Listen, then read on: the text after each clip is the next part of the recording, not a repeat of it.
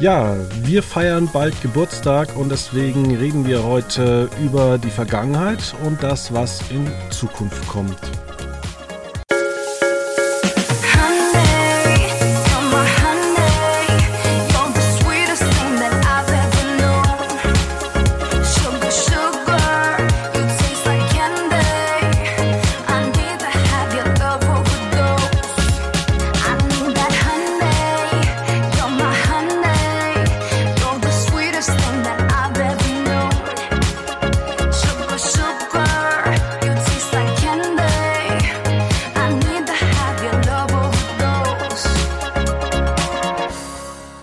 Damit recht herzlich willkommen hier bei Quotenmeter FM.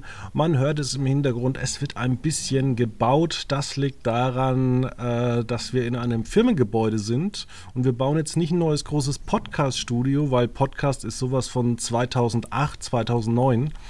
Ähm, hier wird nämlich eine Physiotherapiepraxis die zweite aufgemacht. Also in diesem Haus ist schon eine, da wird gerade noch eine zweite gebaut.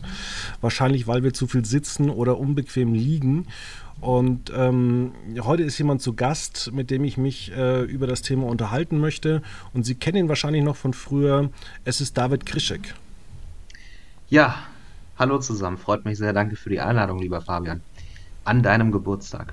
An meinem Geburtstag, ja. Ähm, warum auch nicht? Ich meine, an meinem Geburtstag ist es immer kalt. Es ist Dienstag, keiner hat Lust oder keiner kann, man ist äh, beruflich irgendwo drin. Es ist jetzt auch nicht mehr hier, dass wir irgendwelche Studenten sind, die halt einfach mal sagen, wir gehen einfach nicht in die Uni rein. Ähm, und viele wissen ja, ich habe erfolgreich viereinhalb Jahre Bauingenieur studiert. Ähm, deswegen hatte ich auch so viel Zeit für Quotenmeter. Ja, also ich bin ja kein Freund von früher war alles besser, aber äh, früher war nicht alles schlechter. Ne? Ja, also ich äh, gucke mir immer mal wieder die Pro7 Sat1 Programmplanung an und äh, da zum Beispiel hat man jetzt eine Serie eingekauft, die wird demnächst Kabel 1 äh, in der Nacht auf Samstag um 3.40 Uhr ausstrahlen.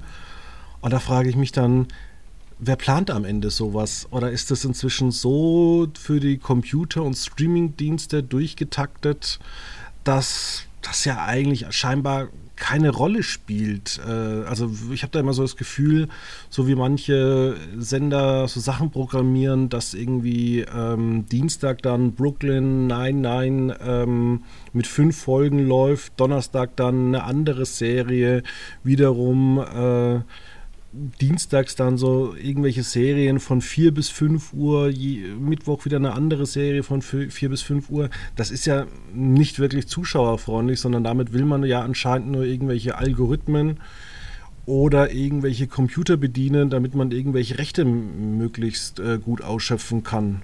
Siehst du das so ähnlich? Oder machst du ja. dir über sowas überhaupt nicht mehr Gedanken? Nee, das interessiert mich überhaupt nicht mehr. Nein, Spaß beiseite. Ähm, es ist ja ganz interessant. Äh, wir hatten es eben im Vorgespräch schon erwähnt, ähm, als ich äh, sehr aktiv für Quotenmeter geschrieben habe. Das ist ja jetzt inzwischen zehn Jahre her. Ähm, da gab es zwar schon Netflix, aber da gab es auch noch das lineare Fernsehen und das war super wichtig und äh, war noch super relevant. Und ich habe das Gefühl, oder ich fange mal anders an. Äh, es gab jetzt ein Interview mit dem Sat1-Chef. Hast du ja bestimmt auch gelesen. Äh, ja. Bei der Konkurrenz. Und der sagte, eine Stelle, die hat mich sehr erstaunt, der Sonntag äh, Vorabend ist für uns kein strategischer Programmslot. Ähm, und die Reichweiten am Sonntagvorabend sind eigentlich durchaus hoch. Ne? Also da, ja, dreieinhalb Millionen Zuschauer in den letzten Jahren immer gehabt. Auf jeden Fall, da ist Bauer Frau mal groß geworden, da hatte Schwiegertochter gesucht, mal fünf Millionen Zuschauer. Ähm, ich finde, das zeigt einfach schon, äh, dass deine These da stimmt, äh, dass man solche Sachen äh, natürlich vor allem einkauft für den, äh, für die Ausspielung im Internet, für die äh, Mediatheken, für Join. Und äh, das äh, Fernsehen so ein bisschen, äh, ja, das ist, was noch nebenbei läuft. Also das gucken noch immer viele Leute, da kann man noch immer Geld mit verdienen, aber äh, da hast du nicht mehr das Wachstum. Und deswegen, ähm, ich bin da jetzt nicht mehr so drin, aber äh, so ist es, wie ich das lesen würde. Also wenn selbst der Sonntagvorabend für einen Privatsender äh, keine Relevanz mehr hat, für den zweitgrößten des Landes, ja gut, dann äh, haben sich die Zeiten offenbar echt geändert. Ja, tatsächlich äh, hat mich das ja auch so ein bisschen gewundert. Da war ja Schwiegertochter gesucht. Du hattest ja auch dann auch im Pay-TV hohe Reichweiten mit Sky 90, also eine Fußballdiskussion. Äh, du hattest auch Simpsons-Quoten, die nicht schlecht waren. Wunderwelt Wissen. Ja, wir hatten ja damals auch noch RTL 2, die bestimmt 15 Jahre noch Welt der Wunder gezeigt haben. Also es gab ja am Sonntag äh, viele Zuschauer aber man hat so das Gefühl gehabt, dass die großen Privatsender sich jetzt in den letzten zehn Jahren sich absolut keine Mühe mehr gegeben haben. Es wird, ja, man, das klingt ein bisschen doof, aber wir, wir schreiben jetzt äh, fast die 750. Ausgabe und man hat sich jetzt eigentlich so weit zu Tode gespart, dass man ja auch nichts mehr wegsparen kann. Also es ist ja nichts mehr da. Also es geht ja heute nicht mehr darum zu sagen, macht man irgendwie statt Quatsch Comedy Club ähm, keine 22, sondern 13 Folgen mehr, sondern die Leute sind weg. Also es ist ja so, es findet ja auch im, bei Pro7 1 ganz besonders keine Comedy mehr statt, so wirklich. Äh, wo man sich dann auch so fragt, ja, warum denn eigentlich nicht? Weil Nightwash oder Quatsch Comedy Club, das ist jetzt nichts, was du großartig äh, schützen kannst. Ähm, das sind ja einfach nur Magazine, würde ich mal so sagen, mit einem Künstler, der wiederum zwei bis fünf Künstlern äh, einen Auftritt gibt. Und sowas zu produzieren, ist ja relativ preiswert. Ja, das stimmt. Allerdings, ich glaube, Comedy ist halt ich habe das jetzt nicht systematisch untersucht, aber Comedy ist natürlich nicht immer ein Quotenbringer.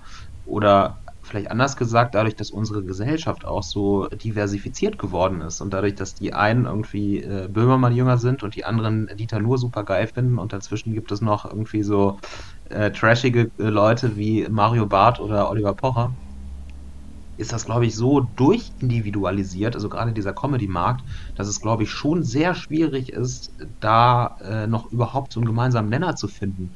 Oder, also ich meine, welcher Comedian fällt dir denn ein, der äh, vielleicht jetzt neben Pastewka oder so, der äh, so viele Milieus bedient, dass der einfach, äh, weiß ich nicht, zwei Millionen Zuschauer holt? Naja, da gibt es doch durchaus äh, einige. Gerade die Konstantin-Film hat er jetzt äh, vor und nach Corona immer mal wieder gemacht, aber irgendwie wird die, die Zweitverwertung von der Vorname ging halt auch irgendwie zuletzt äh, eher ans Erste, was das am Freitagabend um 22 Uhr gezeigt hat. Und man kann natürlich alles immer zu Tode reden. Und deswegen sieht, glaube ich, auch äh, bei vielen Sendern inzwischen auch so das Fernsehprogramm aus. Ja, nee, klar. Man kann natürlich mal sagen, ähm, ah, wir könnten da jemanden vergraulen, ah, wir könnten dies machen. Aber für mich ist gerade das Programm von Sat 1 eigentlich, da werden nur Menschen gesucht, es werden Menschen gesucht, die singen, tanzen, backen oder äh, anderes suchen. Ich muss ja ganz ehrlich sagen, ich weiß nicht, wann ich das letzte Mal eine Sendung bei Sat 1 gesehen habe. Hast du nicht letztes Jahr volles Haus angeguckt? Nee, nee, ich hatte einen Kollegen, der hat mir das auch immer empfohlen. Also halt empfohlen, weil es so schlecht war. Aber äh, nee, habe ich nicht gemacht. Ich glaube, die letzte Sat-1-Sendung, die ich gesehen habe, war diese Schulshow mit ähm, Baerbock, Lindner und Lauterbach. Und weil die äh, ja schon vor zwei Jahren lief oder vor anderthalb, sieht man ja, wie lange ich äh, Sat1 nicht mehr verfolgt habe. Ja. Aber guckst du dann auch inzwischen wie viele andere ähm, öffentlich-rechtliches Fernsehen und RTL? Ja, Schon. Ähm, das ist total witzig, wie sich das entwickelt hat. Also ich schaue sehr, sehr viel inzwischen. Das habe ich vor, ich sag mal, vor fünf Jahren habe ich das noch gar nicht gemacht, aber inzwischen schaue ich sehr wenig Live-Fernsehen. Ich äh, nutze sehr viel die Mediatheken. Ich finde äh, die ARD und die ZDF-Mediathek also wirklich gut. Also ich, ich sage immer so, äh, das ist halt so eine nerdige Aussage, aber es steckt auch ein bisschen Wahrheit drin. Also die ZDF-Mediathek ist mein liebster Streamingdienst. Also das, das, ist ganz toll, was man da alles bekommt äh, für den äh, Rundfunkbeitrag. Und, Und die ähm, werden nächstes Jahr, nee, dieses Jahr werden die nicht die Beiträge erhöhen. Ja, so. Ja, also ich finde es vollkommen unverständlich und man sieht ja auch, dass der MDR jetzt ähm, äh, hier sogar an Florian Silbereisen spart, der ja eigentlich super Quoten holt, äh, wie eng es ist. Also natürlich, äh, diese Gelder müssen irgendwie verantwortungsvoll äh, ausgegeben werden. Aber natürlich, wir haben eine Inflation, äh, die noch immer hoch ist und da ist es irgendwie ja komisch äh, zu sagen, wir können jetzt nicht den Rundfunkbeitrag erhöhen um einige Cent. äh, weil natürlich auch die Sender steigende Kosten haben und jetzt sparen müssen. Aber nein, zu der Frage nochmal, ich nutze die Mediatheken sehr gerne. Ich bin nach wie vor ein großer Talkshow-Fan. Ich gucke nach wie vor Markus Lanz sehr gerne. Der hat sich aber auch in der Pandemie sehr stark gemacht. Also wenn man sich ja. mal überlegt, was das für eine lustige äh, Krawallsendung eigentlich mal vor, ich sage noch, fünf Jahren war, da war es ja tatsächlich so, dass da immer dann noch so ein lustiger Buchgast ein, eingeladen worden ist. Der durfte dann auch noch so zehn Minuten was sagen.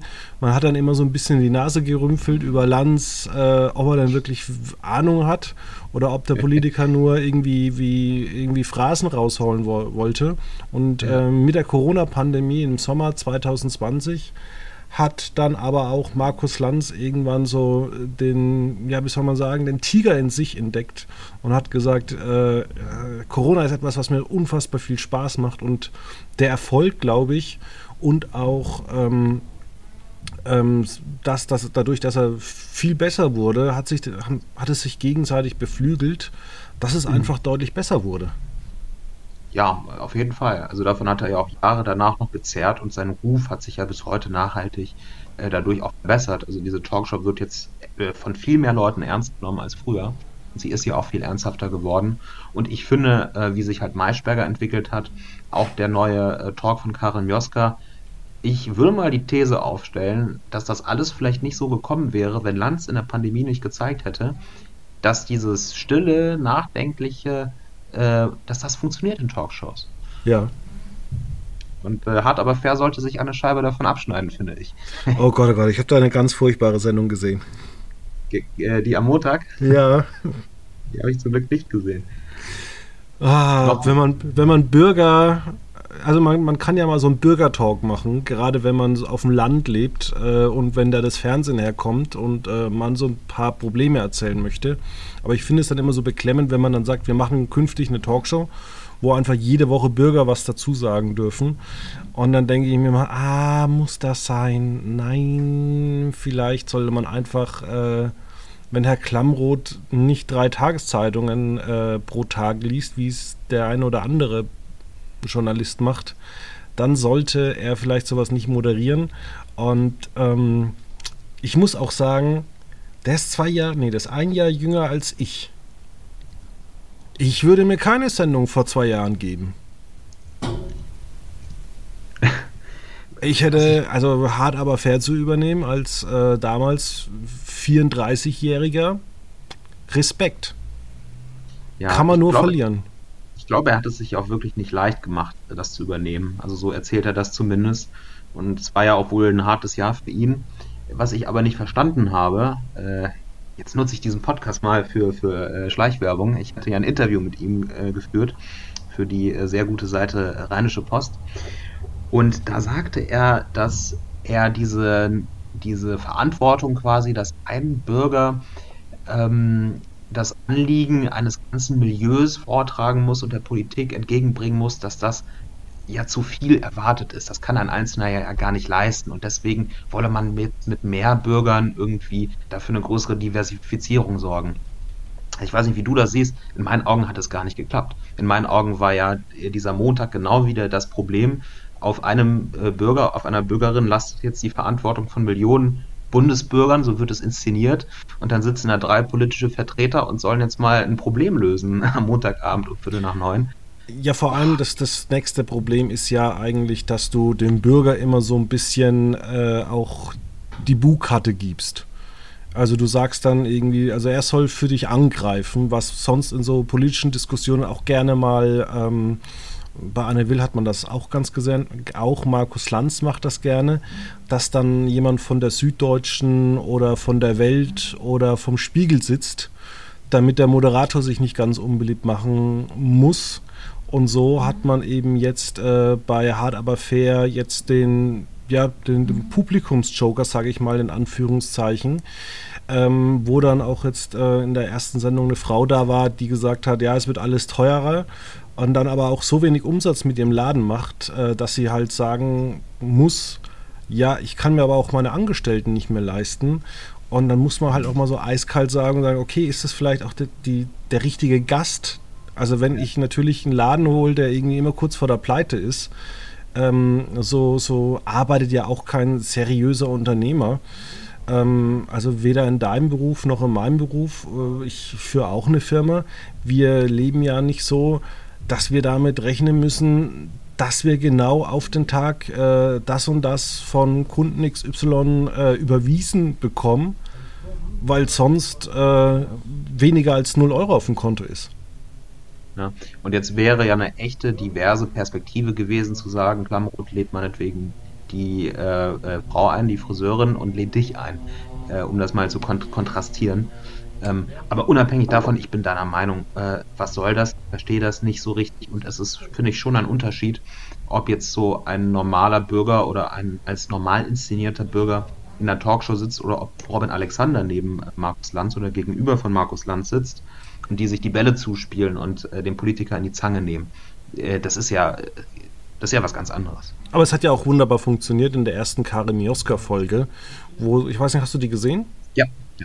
Und das war ja so, so ein super Beispiel. Man hat ja auch nur, und das war der große Vorteil, Karin Mioska hat keinen anderen Politiker eingeladen und man konnte dann auch anhand eines schönen Einspielfilmes einfach zeigen, ja, sie möchten sich nicht mit den Linken unterhalten, sie möchten sich nicht mit der AfD unterhalten.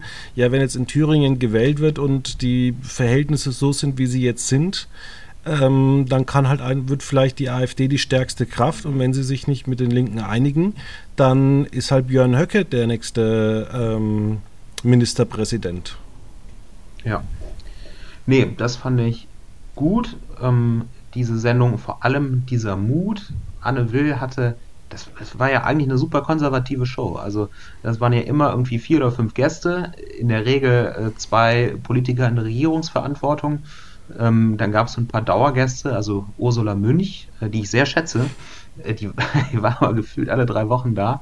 Also es hatte was sehr Staatstragendes, was sehr ähm, Vorhersehbares irgendwann auch. Und das fand ich total erfrischend zu sagen, wir laden jetzt nur einen Politiker ein, wir nehmen jetzt nur Zelensky das Interview in den Fokus und analysieren das mit Experten oder jetzt meinetwegen noch mit äh, Klingbeil. Aber diese Fokussierung einfach nur auf eine Person und deren Themen, äh, das finde ich super gut. Und ich habe heute bei, ich weiß nicht, ob es bei der FAZ war oder bei der Zeit, habe ich gelesen, dass äh, Hart aber fair, in einer Kritik habe ich das gelesen, so ein bisschen äh, die Anti-Mioska ist, äh, hart aber fair, wenn man so will. Weil die hatten in 75 Minuten irgendwie, weiß ich nicht, sieben, acht Gäste und Mioska hatte nur noch drei. Also es ist ja super interessant, wie gegenläufig sich diese beiden neuen Shows äh, aufstellen.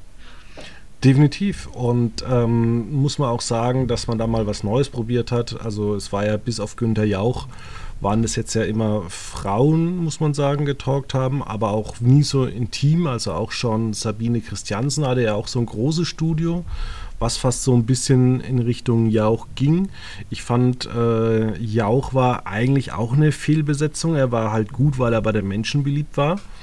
Aber er hatte ja auch nicht so wirklich eine Ahnung. Also ich glaube, war das nicht damals Höcke, der dann bei ihm war und hat dann äh, so gesagt, ich hole jetzt erstmal meine Deutschlandfahne raus und hänge sie auf meinem Sitz. Auch so. Das ist total absurd. Ich hatte, ich, ich glaube, gestern Abend vorm Einschlafen äh, kam mir diese, diese Szene aus Günther Jauch in den Kopf und ich habe auch überlegt, ob es Björn Höcke war.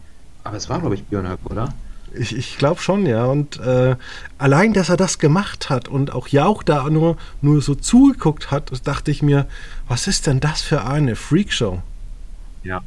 Ja, das muss man schon sagen. Jauch ist äh, natürlich ein toller Entertainer, aber er ist äh, nicht der Journalist, äh, der dann quasi durchgreift. Also, ja, das war leider tatsächlich eine Fehlbesetzung. Auch wenn das Gasometer eine tolle Kulisse war.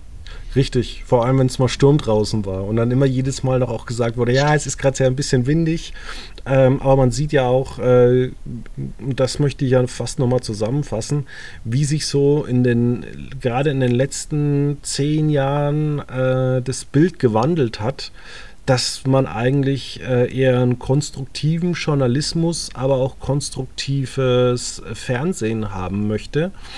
Und äh, das ist mir stark aufgefallen, du, weil man möchte auch im Fernsehen nicht mehr wirklich äh, Menschen sehen, die ausgelacht werden.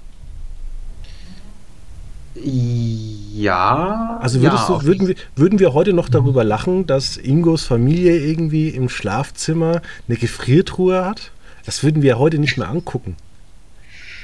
Ja, wir, lachen, wir, wir, lachen eigentlich, weil wir, das, weil wir uns zurückerinnern und äh, uns klar ist, wie absurd das ist. Ja, ja.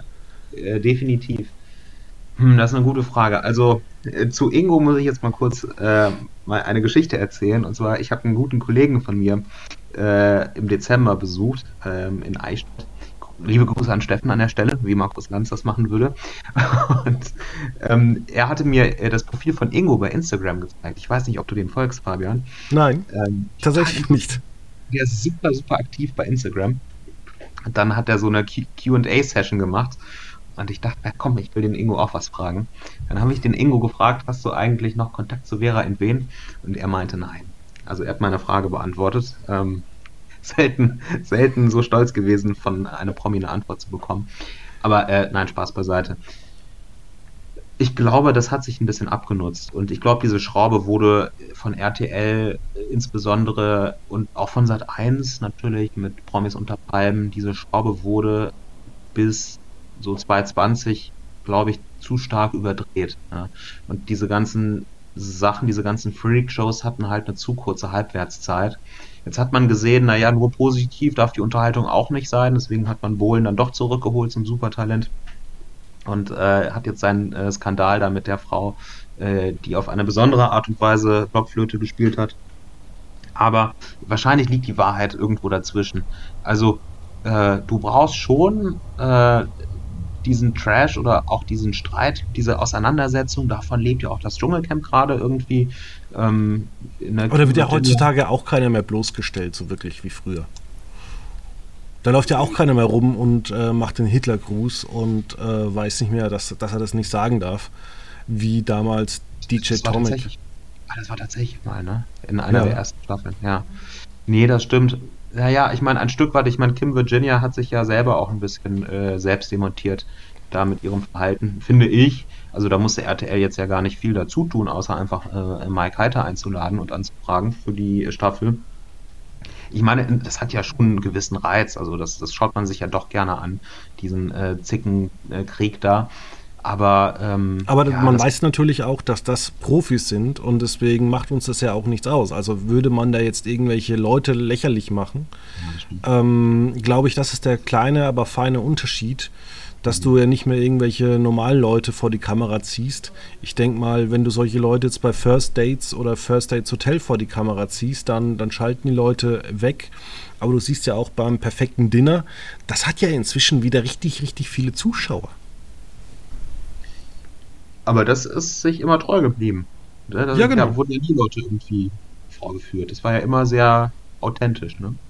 Und jetzt sagst du eigentlich immer, mein lieber Gesangsverein, was die alles kochen können. Und natürlich äh, willst du immer auch ein bisschen Mäuschen spielen und gucken, na, wie lebt ihr denn da drin? Ja. Aber ich meine, zu langweilig darf es auch nicht sein. Also es braucht ja schon Konfliktlinien, auch wenn es um normale Menschen geht, sage ich mal. Also die Aber These stimmt natürlich, ne, im Dschungelcamp, da sind alles Promis, das ist was anderes, das ist kein Ingo, der, sag ich mal, medial nicht geschult ist. Und gerade auch bei sowas wie First Dates oder bei, ähm, gerade beim perfekten Dinner, das ist ja so eine, so eine Art Sendung, die kannst du ja, wenn du Vox bist, und das machen sie auch massiv geil vermarkten, weil du ja jede Woche in einer anderen Stadt bist. Ja, das stimmt. Und dann hast du jedes Mal, also hier zum Beispiel, wenn das perfekte Dinner in Würzburg ist, da ist wirklich sieben Berichte sind bei uns in der Lokalzeitung von jedem Tag, dann einen Tag davor und äh, am Ende nochmal das Fazit. Und das ist ja eigentlich nichts anderes als Werbung und dann guckst du halt in dieser Woche vermehrt zu. Und wenn die dann in Nürnberg sind, dann gucken halt die Nürnberger vermehrt zu. Das ist total krass, das hätte ich auch niemals gedacht, aber es ist wirklich so, wenn Fernsehshows ähm, quasi lokal irgendwo einen Protagonisten haben, der da mitmacht oder eine Woche oder so jetzt mal in der Stadt sind, die Leute interessiert das wirklich massiv. Also Leute sind sehr stark dafür zu begeistern, wenn das Fernsehen quasi vorbeikommt, bis heute. Ähm, das darf man gar nicht unterschätzen. Also da wirklich ein Ausrufezeichen hinter, hinter diesem Punkt. Ja. Ja, und jetzt ist halt die Frage, ähm, du bist ja auch ein bisschen älter geworden. Ähm, Leider ja, aber es ist manchmal auch gut. Würdest du noch mal so gern so doof sein wie vor zehn Jahren? Ach, ja, du weißt aber nicht, dass du damals so doof warst. Wir wissen alle nicht, wie wir damals oder ja. Ja, es ist, es ist bitter, den Apfel der Weisheit gegessen zu haben. Und äh, ich meine, du, du bist ja jetzt äh, nochmal ein Jahr weiter heute. Nee, also ich, also ich glaube, mein Problem ist eher, dass ich äh, zu nostalgisch bin, als dass ich zu äh, zuversichtlich in die Zukunft gucke. Das ist total schlecht, ich weiß. Ähm, aber ich weiß nicht, ich bin kein Student mehr. Das war eine tolle Zeit äh, mit vielen Freiheiten. Und ähm, ich weiß nicht, das Fernsehen war krawalliger. Ja, im, im Rückblick, klar, das war auch nicht gut, aber ich meine, keine Ahnung, was man in zehn Jahren über die Zeit heute sagt, was man da irgendwie für Fehler begangen hat. Ähm, nee, Aber also wie ist es denn zum Beispiel, wir arbeiten ja auch manchmal früher, manchmal später. Sitzt du noch manchmal sechs Stunden vorm Fernseher und guckst dir dann Serie XY an oder bist du auch so jemand, der kommt nach Hause, dann gibt es was zu essen oder machst dir was zu essen und dann ist einfach erstmal Tagesschau-Zeit, dann guckt man, was sonst so im Programm kommt und wirklich so stundenlang streamen kann man nicht. Man ist dann auch zufrieden mit dem, äh, was im ersten läuft. wie das klingt. als als Ist- ob das, das was klingt- im ersten läuft, so, ja, Nein, aber da, damit, es ist ja eigentlich so klar, was auf 1, 2, 3, 4, auf 5 so äh, gespeichert ist. Und manchmal sagst du dann, okay, jetzt läuft halt eine Dokumentation, jetzt läuft in aller Freundschaft oder weiß der Herrgott was. Warum soll ich jetzt noch 10 Minuten suchen? Ist doch auch ganz nett. Ja, ich glaube, dass ich in diesen Momenten, also mein Fernsehverhalten hat sich, glaube so verändert. Ich gucke viel weniger verschiedene Sendungen. Äh, ich gucke äh, hier diese Sachen wie Lanz sehr gerne. Ich gucke heute Journal Tagesschau sehr gerne. Ich gucke das Dschungelcamp gerade sehr gerne. Ich gucke äh, Aktenzeichen XY traditionell sehr, sehr gerne. Ähm, also da schalte ich dann auch äh, teilweise gezielt zu ein. Und da schaue ich mir in den Mediatheken an. Ähm, und ansonsten macht einfach Netflix, ich weiß nicht, wie es bei dir ist, ähm, oder nicht nur Netflix, generell Streamingdienste macht einfach einen viel größeren Anteil aus, als, als es das früher war. Ja, also ich habe auch 2016, 17 noch sehr viel Fernsehen geschaut, äh, linear. Und inzwischen ist dieses äh, sich was anschauen über, äh, über Streams doch viel verbreiteter. Und ich kann mir auch vorstellen, ich weiß nicht, wie es bei dir ist, dass meine generelle Bildschirmzeit schon runtergegangen ist bei Bewegtinhalten. Also ich glaube, dass dieses äh, acht Stu Stunden Arbeiten am Tag doch dazu führt, dass du dann abends doch lieber äh, vielleicht auch einfach mal ein Buch liest. Das kommt immer drauf auf, äh, auf die Phasen an. Ähm, tatsächlich erscheinen die meisten Bürger, äh, die meisten Bürger, die meisten Bücher gar nicht äh, um die Weihnachtszeit herum, sondern eigentlich bis in den Oktober und jetzt im Februar geht es wieder mit Büchern so wirklich los. Also ich habe jetzt auch wieder ein neues Buch für mich entdeckt. 500, 600 Seiten, klein geschrieben. Das macht Spaß. Ähm, ja, dann geht man halt doch mit den Nachbarn ab und zu mal eine Runde spazieren oder man äh, geht ins Fitness oder geht einfach ein bisschen laufen. Also gerade am Montag war ja wirklich ein, ein Kaiserwetter, würde ich sagen. Und was ich zum Beispiel auch jetzt immer mehr mache, da hat die ARD sehr viel Geld äh, verschoben. Und zwar höre ich wirklich gerne Audioreportagen, so Sechsteiler oder so. Das mache ich gerne. Das mache ich auch teilweise lieber als Fernsehgucken wenn die gut sind. Ähm, ja. Ja, das stimmt. Also, äh, oder Podcast generell ist natürlich auch noch ein großes Feld, äh, was bei mir ja schon dazu gewonnen hat. Du meintest, Podcasts sind so 2008. Ähm, ja, diese Laber-Podcasts, wo es mit uns, äh, ich glaube, Quotenmeter ist 2009 losgegangen. 2011, glaube ich, tatsächlich auch, also der, der, der erste Laber-Podcast in Deutschland ging, glaube ich, 2009 auch los. Das war die, die Late Line, sanft und sorgfältig, glaube ich, 2011, 2012. Verrückt. Also Quotenmeter, was ein Trendsetter, muss man sagen, an der Stelle. Ähm, ja, aber ich meine sowas wie, ja, weiß ich nicht, also Lanz und Precht zum Beispiel, also die sind ja super spät eigentlich eingestiegen und sind ja schon, glaube ich, in den Top Ten auch. Ja, muss man natürlich auch sagen, auch wir haben das natürlich irgendwann mal gemerkt. Wir waren, glaube ich, mal auf dem Höhepunkt 2016, 2007, aber es gibt ja wirklich auch solche ähm, Podcast um Film und Fernsehen gibt es ja wirklich wie Sand an Meer und wenn da natürlich noch ähm, von Funk äh, diverse Podcasts dazugekommen sind, die sich auch immer um Filme oder um Serien drehen, das ist natürlich auch für uns immer ein bisschen ähm, schwierig gewesen. Aber wir haben es dann tatsächlich doch immer geschafft und ähm, halten die Fahne hoch. Aber ich meine, wenn ich jetzt, äh, ich weiß nicht, ob das jetzt Infos für die Öffentlichkeit sind, aber äh, jetzt in den Maschinenraum geblickt, äh, merkst du, dass sich die Zahlen jetzt äh, irgendwie nach unten entwickelt haben, ohne jetzt konkrete Zahlen nennen zu müssen? Ähm, tatsächlich haben wir das zwischendurch äh, massiv gemerkt, weil der eine Anbieter, wo wir die meisten Abonnenten hatten, ist pleite gegangen. Oh. Und da musste man die Leute erstmal auf den neuen rüberholen und das hat äh, wirklich lange gedauert da wir damit kein Geld verdienen, sondern das auch immer nur auch noch zusätzlich als Meldung bei Quotenmeter ähm, veröffentlichen, merken wir da eigentlich überhaupt nichts. Nee, klar. Klar, das ist und halt man darf sich da, das sage ich ja auch manchmal beim Fernsehen, man darf sich da, glaube ich, auch nie selber zu verrückt machen. Das war ja vielleicht auch das große Problem von ähm, Thomas Gottschalk, der beispielsweise sich immer von der Bildschreibung, Bildzeitung kaputt schreiben ließ. Ähm, ja, dann haben sie mal wieder junge Leute mit reingebracht, dann hat es auch ein bisschen die Quoten auch wieder runtergegangen, dann hat man wieder panisch irgendwas zurückgemacht. Ich sage immer so, ähm, Fernsehen ist ja nicht, oder Fernsehfan ist ja nicht sowas äh, wie ein Fußballfan. Du siehst natürlich nicht, wenn jetzt äh, ProSieben ständig äh, Quotenmisserfolge hat, siehst du das ja nicht, dass die immer wieder von RTL, ich sag mal so, äh, eine Niederlage einstecken müssen. Deswegen finde ich auch wichtig, ist es manchmal ganz gut, selbstbewusstes Fernsehen zu machen. Aber wenn du natürlich nur noch ein Programm aus Wiederholungen machst, dann merkt halt auch irgendwann der Zuschauer, dass da halt immer weniger geht. Hm. Nee, klar, das stimmt. Aber ich meine, insofern ist es ja äh, großartig, also ein Hoch auf den Botenmeter-Podcast, weißt du, selbst wenn uns niemand zuhören würde, wäre komplett egal. Könnten wir trotzdem machen, aus Spaß an der Freude.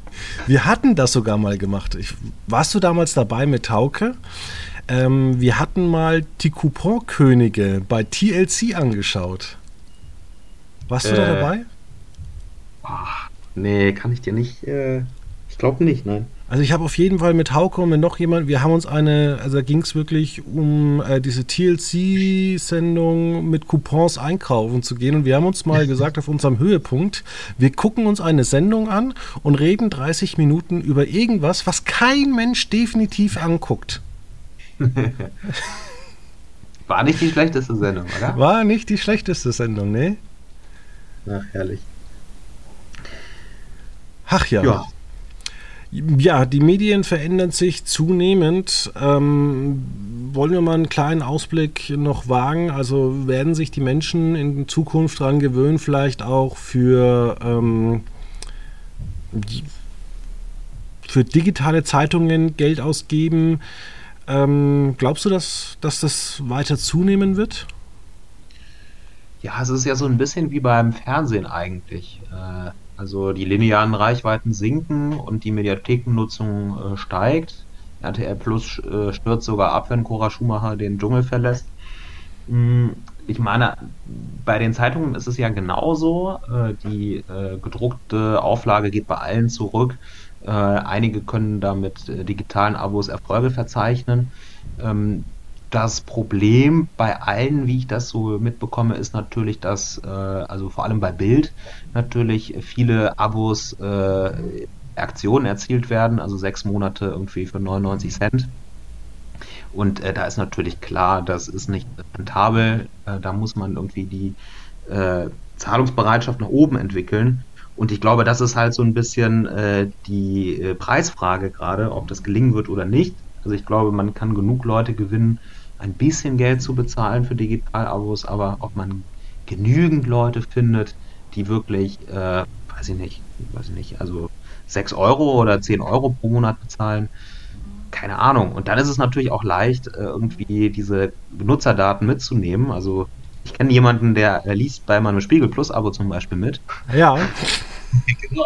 Und deswegen, äh, das ist natürlich auch super schwer zu unterbinden und stellt natürlich die Verlage auch äh, vor Herausforderungen. Aber es gibt auch Verlage, die sind da eiskalt, wie die Süddeutsche. Ähm, die locken dich ständig aus ähm, und da können immer bloß drei Geräte eingeloggt sein. Das wird äh, zunehmend schwieriger. Aber gerade bei so hochklassigen Sachen wie ähm, tatsächlich Süddeutsche, die knallen dir inzwischen 30 Euro hin und sagen, ja, wenn du nicht, das nicht zahlen willst, hast du Pech gehabt. Ähm, ich finde es halt dann auch immer so ein bisschen, äh, ja, dies, aus dieses 99 Cent gibt es ja auch irgendwie so vier Wochen Zeit online. Hast du eigentlich gewusst, dass es einen Unterschied zwischen der gedruckten Zeit immer noch gibt und Zeit online? Äh, nee, inwiefern? Das sind zwei unterschiedliche Sachen. Also Redaktionen? Ja. Ach, okay. Das ist sehr ungewöhnlich. Das ist immer noch sehr ungewöhnlich, aber tatsächlich ist ja zum Beispiel, ist der Spiegel ja, glaube ich, noch bei 600.000 äh, gedruckten Zeitungen und 300.000 ähm, oder wenn nicht sogar mehr ähm, Digitalausgaben. Und zum Beispiel die Süddeutsche hat wirklich auch zugelegt, die haben 200 gedruckte, also 200.000 gedruckte und die haben jetzt auch knapp 100.000 digital ähm, aufgelegt und ähm, die sind ja auch nicht günstig. Die nehmen wirklich, ähm, also in den ersten Monaten 20 Euro und die wollen da den Preis jetzt auch gerade wieder mit Gewalt auf 45 Euro anheben. Aber nicht für ein Digitalabo, oder doch? Für ein Digitalabo. Ach, das gibt da nicht. Das Aber wenn du Süddeutsche liest, hast du halt auch ein ganz anderes Niveau als äh, viele andere Zeitungen. Ja, und gerade ja. so eine Süddeutsche am Wochenende ähm, merkst du ja schon. Das stimmt. Nee, das stimmt. Ja, das wäre, also ich meine, das wird ganz interessant sein, wie das gelingt, äh, vor allem auch wem das gelingt, mit welchen Modellen. Ähm, ich denke, am Ende ist es alternativlos. Ich glaube, es muss gelingen, weil die Alternativvorstellung, dass wir irgendwann keine großen Verlage mehr haben, also sag ich mal, das, das gruselt mich ein bisschen. Äh, so Und was, was, was auch kommen muss, ist, dass sich alle Verlage, die jetzt nicht überregional sind, da gehört vielleicht dann auch deine Zeitung, wo du arbeitest, mit dazu, dass die sich da über die DPA zusammenschließen, dass man da vielleicht auch nur ein Login hat, weil wenn ich hier in Würzburg sitze und sehe, boah, das ist aber eine geile Story, die du geschrieben hast. Und dann klicke ich drauf und dann sagen die, ja, ich kann ein Abo für 10 Euro im Monat abschließen. Dann sage ich halt immer in Würzburg, Herr gut, ich will jetzt einen Artikel lesen, da werde ich ja kein Abo abschließen. Also da muss ich aber zur Ehrenrettung sagen, dass das Abo nicht 10 Euro im Monat kostet. Es ist ein bisschen günstiger. Aber ja, natürlich, auch das sind äh, ja, also da würde ich mir wünschen, wenn es irgendwann mal was von der DPA gäbe, dass du halt hier in, in Würzburg mit der Mainpost dann vielleicht halt auch mal diesen Bericht der Augsburger Allgemeinen, der Nürnberger Zeitungen, der Rheinischen Post lesen kannst, wenn es um den Regionalteil geht, dass man halt auch diese Meldungen auch mal mitnehmen kann. Weil, wie gesagt, das keiner, der jetzt mal eine geile Story schreibt, äh, wird ähm, ja für Lokalstories große Abos äh, bekommen. Ja, gut, also von den Leuten halt, äh, die es betrifft im Lokalen schon. Ne? Aber jetzt nicht von dir aus Würzburg. Genau. Äh, aber ja, es ist, es ist jetzt gefährliches Halbwissen, aber äh, funktioniert so nicht das Redaktionsnetzwerk Deutschland? Also wenn du dann ein Abo hast, kannst du dann nicht auf alle Portale zugreifen? Oder da ist die Mainpost nicht dabei. Und die Nürnberger aber, Nachrichten auch nicht. Aber prinzipiell ist es doch schon so, ne? Da zählen ja. Das sind ganz, ganz viele dabei, die so ähnlich aussehen wie das Logo vom Redaktionsnetzwerk. Genau, und wenn du da ein Abo hast, kannst du genau. überall mitlesen. Dann bei der Hannoverschen Allgemeinen, bei der ähm, Leinenzeitung oder sowas in Ahlfeld an der Leine, irgendwie so, da kannst du im Norden relativ äh, viel äh, lesen. Okay. Ich bin gespannt, was das noch bringt. Das muss definitiv noch was bringen. Ähm, ich bin ja auch gespannt, wie es in Deutschland mit unseren Streamingdiensten weitergeht ähm, ob wir wirklich diese ganzen Dienste noch behalten. Ähm, habe zum Beispiel nicht so das Gefühl, als äh, nehmen die Leute irgendwie Join so richtig wahr. Das ist so der erste Streaming-Dienst, der in den nächsten fünf Jahren definitiv dran glauben muss. Genauso wie in den USA wahrscheinlich auch Peacock gehen muss. Weil es Peacock ist immer, ich vergleiche es immer so, ich sage immer, das ist amerikanische Join. Ich, äh, was ich Join vor allem nicht verstehe, ich habe es sehr selten genutzt bislang aber da kann man doch gefühlt alles auch sonst gucken. Also. Ich ja. habe jetzt die ganze Zeit immer Join bezahlt, weil ich äh, Rosins Restaurants immer ganz gerne angeguckt habe.